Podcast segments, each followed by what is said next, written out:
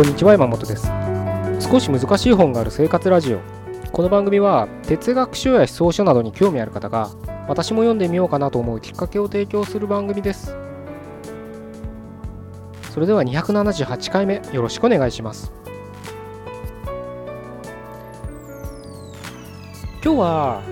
人間関係に悩んだ時に試してみる一つの手段というのをねお伝えしたいなと思います。僕はまあサラリーマン時代からもそうですけれどいろんな人と会うケースが多いんですね。営業職をやってる時もありましたしあとは何だろうなあの人をね採用するような人事じゃないけど、まあ、採用するような活動をしてた、え、時期もありますのでまあそういった時代もからも、え、いろんな数多くの人と会ったりまあ今で言えばそういう読書会とかでね新しい人とお会いしたりとかするケースが多いのでまあ何人っては言えないですけどね。うん。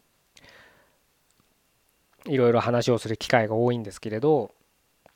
そんな中でやっぱりね人間関係で悩む人っていうのも多くいてたまにこんな僕にでもね相談してくる人がいてね話を聞くんですけれど大体ねあのまあいろんなね人間関係って言っても一言ではあの言えないことにはなると思うんですけど悩みにはね一つにくくれないとは思うんですけれど結構ね大きな傾向としてあるのはあることに気づいたんです。でそういう人はね大体、えー、悩みがやっぱりコミュニケーション不足だとか職場のね人間関係だったりとかコミュニケーションだったりとか友達が少ないとかねそういったことを、えー、悩まれてる方が多いんですけどそういう人のね傾向として僕はちょっと感じるのが人の話を聞いてない人が多いんです。でこれはね本人としてはそういう意識はないんです悪気もないし自分は聞いてないなんて意識がないんです。でも実際接してみて本当に話を聞いてないんです。それは上の空とかじゃないんです。で例えばね友達同士でこうやって話してて上の空であったり自分のことばっか言う人っていうのはすぐわかるじゃないですか。でも僕としてはそのなんだろう友達でもないしその日初めて会った。例えば人事とか採用でね会うんだったらもうほんとそのわずか10分15分の間じゃないですか。その間でも大体わかるんです。この人って話を聞いてないなっていうのが。それはなぜかっていうと大体そういうねケースってまあ僕が一方的に話すってことはないですよね。向こうがいろいろアピールしてきたりとか悩みを僕に話してきたりするんですけどだから要するに向こうから質問が来るわけです僕に。で僕はそれをね咀嚼して僕なりに、まあ、回答とは言わないかもしれないけど何かのキャッチボール会話のキャッチボールをしようとしてその質問に対してボールを投げかけてる投げ続けてる最中にやっぱそういうことですよねって大体言うんですよそういう人って。自分の質問をもうすでに回答を持ってるかのようにこれこれこうですよねって言って僕が言ったらやっぱそういうことですねそうだと思ってましたみたいな。大体そういう人早口ですから。傾向としては。結構思い当たる節の人多いんじゃないですかね。つまり何が言いたいかっていうと人の話をね聞いてないって意識がないって言いましたけど だから悪気がないって言いましたけど人の話に耳を傾ける癖がないんです。特にそういう人は結構ね、まあ、早口って言いましたけど頭の回転速い人も多いんです。それは別に決して褒めてるわけじゃないんですよ。いろんなことがケースがパパパッと頭に瞬時に思いつく人って言ったらいいのかもしれないですけどね。だから大体なんとなく自分の中で完結した答えがあるんです。その一言目のね相手僕で言えば僕が発した言葉でもう勝手に自分の中で答えを紡ぎ出すんです。それであそうですよね。で特に知ってるような答えだと自分が思った時ほど早いんです。全く聞かないです。もうその場からすぐ立ち去ろうとしますよそういう人って。後輩とかね社員でもよくいましたよなんか。分からないことあったら聞くのはまあ恥ずかしいと思う人もいるでしょうし、まあ、聞きづらいっていう雰囲気があるのかもしれないけどなんかおどおどしながら聞いてきてあこれこうあですよね。そうだと思ってましたみたいな。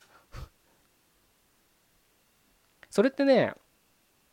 あのまず聞かれた人の印象にも悪いんですよ。こいつ本当に分かってんのかなって気になるしそもそも分かってないんですその人は。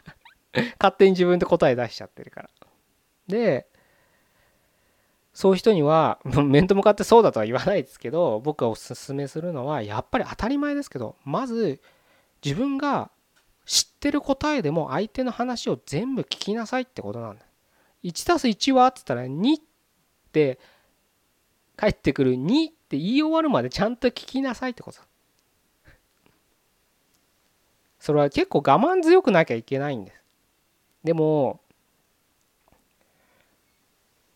真実はね相手の言葉の中にあるなんてたまに聞くかもしれないですけれどまあね賢者は8割人の話を聞くみたいなね。で2割自分の話をするみたいな。で愚者はその反対ですよね。愚者はもうそういった意味だと1割も聞かないですから相手の話。なのでやっぱり結局相手自分の外にあることにやっぱり関心を向けなかったら新しい気づきとか新しい発見ってないわけです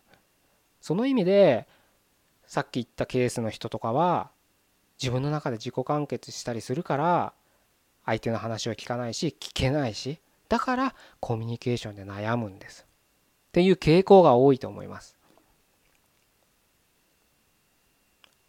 そういう目でね周り観察してみてください。結構多いですよ。この人ちょっとな付き合いたくないなと思う人の会話とか見ててください。ほとんど人の話聞いてないですよ。それは黙ってても聞いてない時ありますからね。まさにそれは上の空って言えるかもしれないですけど。で自分が欲しい時だけガッて質問してきてさっきも言った通り相手の話を聞かないでそういうことですよね。あそういうことなんだ。やっぱそうなんだ。いいやこれは違うな。いいや聞かなくて。とかね勝手にそういうふうにね自分の中のストーリーをねストーリーというか決断をね正当化するんですよね。是非ねあの自分の中にも思い当たる節っていうのがね多少ある人が多いと思うんです。そういった時は是非相手の話にを最後まで